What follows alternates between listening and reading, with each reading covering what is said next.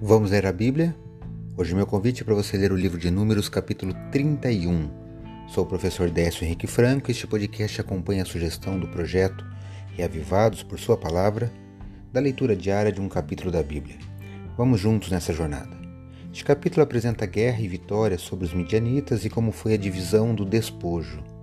Destaca os versículos 25 a 27 do capítulo 31 do livro de Números que leio na Bíblia na versão nova Almeida atualizada. Acompanhe.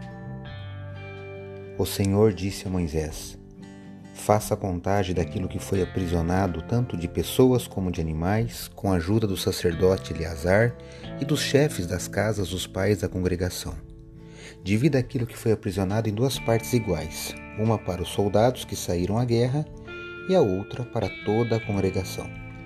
Eu li Números 31, versículos 25 a 27.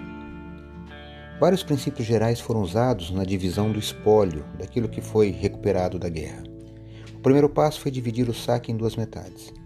Uma metade seria dada aos soldados que tinham combatido na luta, ao passo que a outra metade seria distribuído aos que ficaram com a bagagem. Isso se tornou prática reconhecida no decorrer de gerações. Revela que no plano de Deus, a responsabilidade igual entre os que estão na linha da frente, né, na causa divina, e os que ficam atrás, no, vou chamar de setor civil, para orar, contribuir e incentivar. O segundo princípio dizia respeito a uma oferta do Senhor da porção que tocara homens de guerra.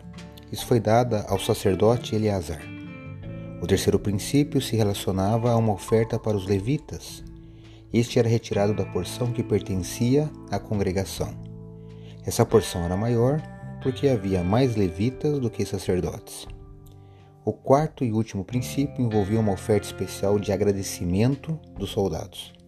Esta oferta incluía todo tipo de vaso de ouro que os homens tinham saqueado.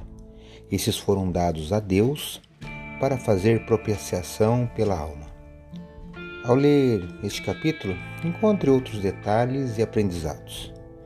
Uma lição que eu retirei é que um coração agradecido irá ofertar a Deus.